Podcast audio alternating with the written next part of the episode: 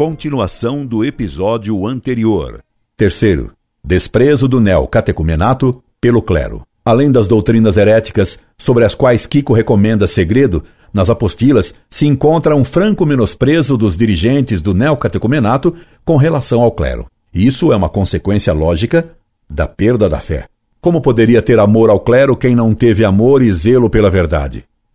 A caridade manda amar em primeiro lugar os superiores, pai e mãe, padres, mestres e superiores de qualquer tipo, pois sua autoridade vem de Deus e lhes foi dada para ajudar a nossa salvação. É do clero que recebemos os sacramentos que nos salvam. É por meio do clero que recebemos normalmente a doutrina da salvação. Sinal claro de perdição é o desprezo da autoridade colocada por Deus, especialmente a do Papa, depois a do bispo diocesano e do vigário, a quem estamos direta e normalmente ligados. Isso não significa, obviamente, que não devemos nos opor, até mesmo publicamente, quando necessário, aos maus membros do clero, quando ensinam o erro ou quando, como agora, com os casos de pedofilia e homossexualismo, cometem escândalo público. Entretanto, isso deve ser feito exatamente por amor à autoridade eclesiástica, que é ultrajada por esses maus elementos, e nunca por ódio ou com desprezo a essa mesma autoridade instituída por Cristo. As apostilas, como você verá, não criticam membros do clero por eventuais erros, mas membros do clero. Vejamos como Kiko tem pouco apreço pelos padres. E isso se vê pelos fatos. Aquele que tem o Espírito Santo ama. O inimigo, vigário, capelão, bispo ou quem quer que seja, Francisco Arguello, Kiko, apostila as orientações às equipes de catequistas para a fase de conversão, anotações tiradas das gravações do encontro realizados por Kiko e Carmen para orientarem as equipes de catequistas em Madrid, em fevereiro de 72. Janeiro de 87, oitavo dia do encontro, o querigma, segunda parte, querigma nas Escrituras, página 121. Repare que ao citar o inimigo a quem se deve perdoar, Kiko enumera somente pessoas do clero. É sintomático de um espírito sectário que não quer se submeter ao clero. Para Kiko, os inimigos são primeiramente os membros do clero. Numa outra apostila, Kiko diz: os padres acreditam que as pessoas são religiosíssimas porque as igrejas estão cheias. Passam a vida dando sacramentos. Vá falar ao padre sobre o caminho neocatecumenal. Nada. Nem o escutam. Há um clericalismo feroz. Os padres são super-homens. Uma massa de gente muito cristã. Mas você percebe que ali existe um muro de borracha e que você não sabe se aquilo é cristianismo ou o que seja. Porque logo você vai ver a verdade no fundo a família está destruída. Há bebedeiras, incestos, promiscuidade, tudo aquilo que sabemos que existe. Kiko, Convivência de Catequistas, 1995, página 70. E veja, meu caro, como fazendo a caricatura de um padre mau, Kiko insinua uma generalização que solapa a própria autoridade eclesiástica. Não existe pior caricatura de um padre do que aquele que usa o colete assim e anda requebrando, elegante, autoritário, Jesus Cristo crucificado, o último, os padres têm que dar exemplo de humildade.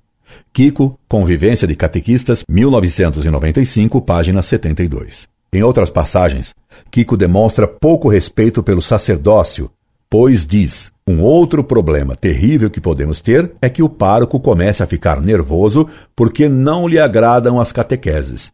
Isto sim é que é um problema, pois os padres têm uma ideia do que seja a catequese e pensam que os catequistas devem ser pouco menos que os professores de teologia e esperam escutar certas coisas. Segundo problema, o pároco tem já uma ideia da gente que virá, conta com tal pessoa, com tal outra e com os mais firmes da paróquia.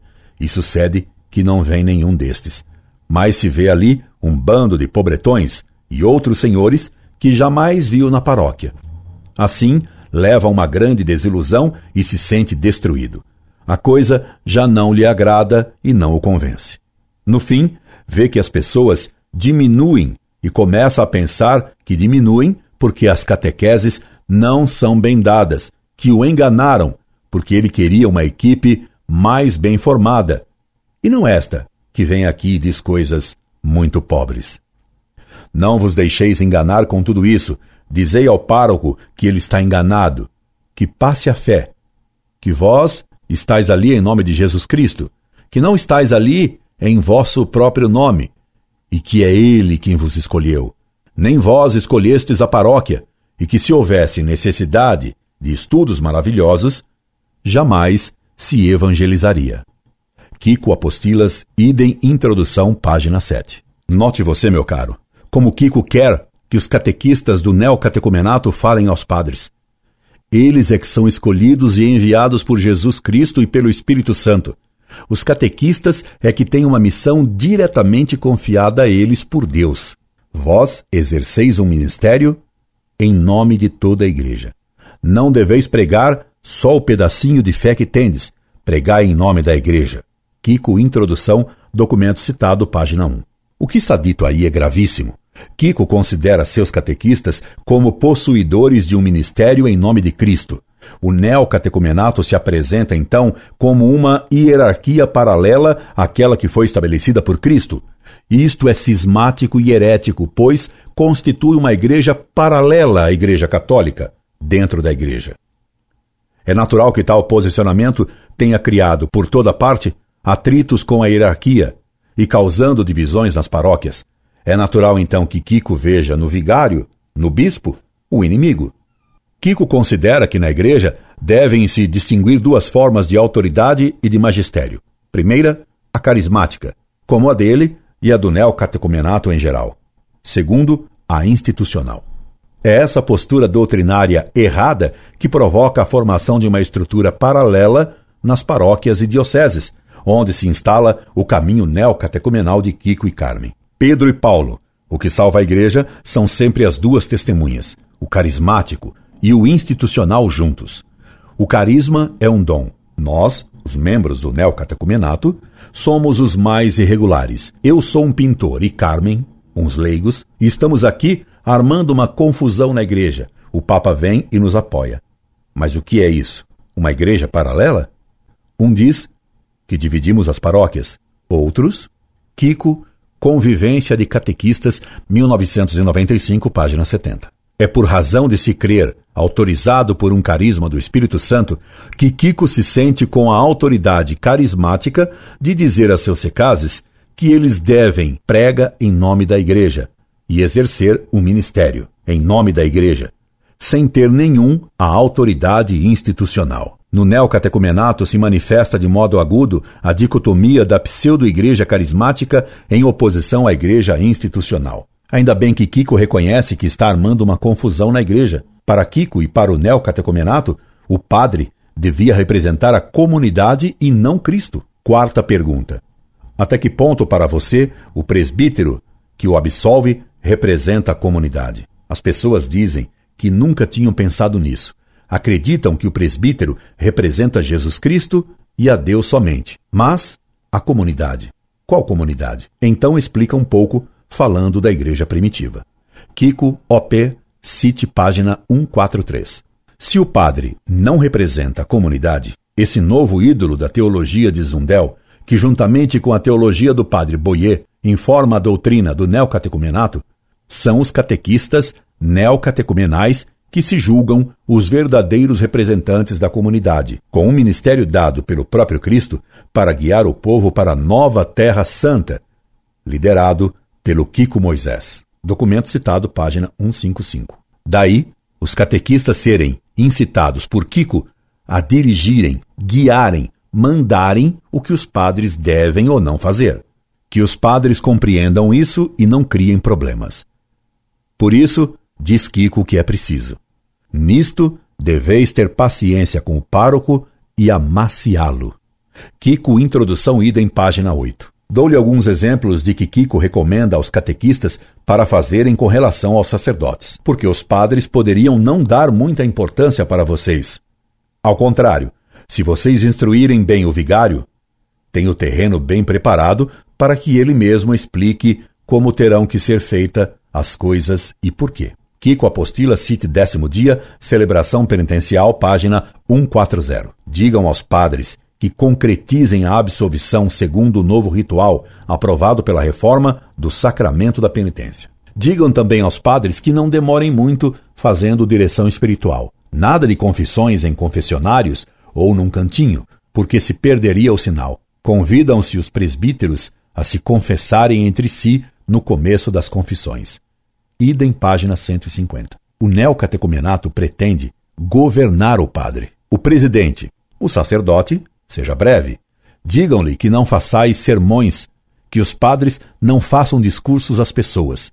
Kiko apostila citada, página 158. Até no tipo de penitência que o confessor dá ao penitente, se intrometem os catequistas do neocatecumenato. É bom, por isso, aconselhar com antecedência os presbíteros para não dar, a não ser em casos especiais, outra penitência além desta, o Pai Nosso. Kiko Apostila Cite, página 158. Não bastando essa diminuição do muno sacerdotal face aos catequistas, Kiko ainda ridiculiza os padres, pois recomenda que o presidente a leia a exortação bíblica tirada de 2 Coríntios, capítulo 5, versículos de 1 a 21, com força, sentindo-a, e não com voz de padre ou com tom de sermão, que a torne realidade. Kiko, apostila citada, página 158. Neocatecumenato, favelas, pobreza e caridade.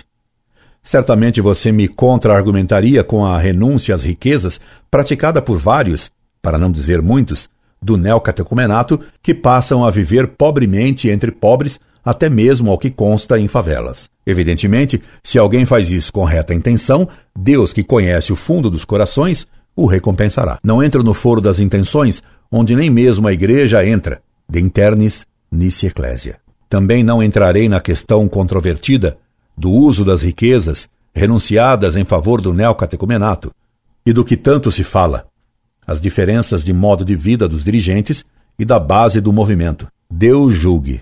Permaneço circunscrito ao terreno doutrinário. Ora, como já vimos, segundo a doutrina católica, ninguém pode ter verdadeira caridade sem ter verdadeira fé.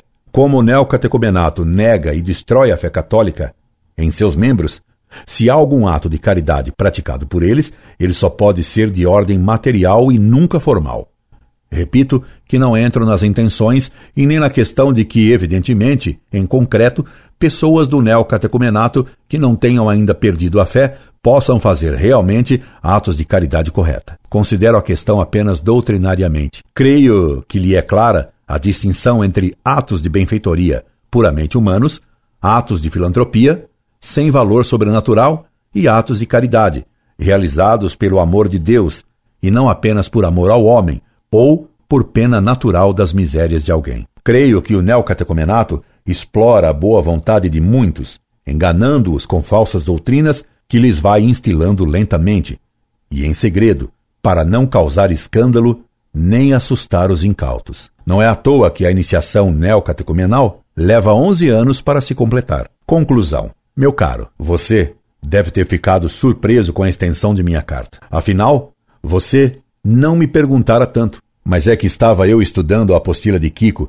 e minha indignação contra suas heresias crescia à medida que as lia quando recebi sua carta. Aproveitei para, ao mesmo tempo que elucidava suas dúvidas, esclarecer a muitos sobre uma das apostilas de Kiko. Tenho quatro delas, e nem pude expor tudo desta primeira que examino. Dela haveria muito o que dizer, a respeito da penitência, da confissão e da comunhão. No assunto confissão, a doutrina é vergonhosamente protestante. Na da Eucaristia ou comunhão, a doutrina é escandalosamente judaica. Como o neocatecumenato consegue manter-se na igreja? Se diz tantas heresias? Simples, elogiando o Vaticano II. Palavra de passe que garante defender qualquer loucura em nome do concílio. Resumindo e concluindo, mostrei-lhe, primeiro, que o neocatecumenato tem uma noção modernista de fé. Segundo, que essa noção herética de fé destrói a caridade. Terceiro, que a falta de caridade do neocatecumenato se manifesta no desrespeito à Eucaristia, no desprezo e na ridicularização da devoção ao Sagrado Coração de Jesus e no desprezo dos sacerdotes. Esperando tê-lo auxiliado, assim como a muitos outros, enganados que foram por Kiko e Carmen, e recomendando-me as suas orações, me despeço fraternalmente. Incorde Jesus Semper, Orlando Fedeli.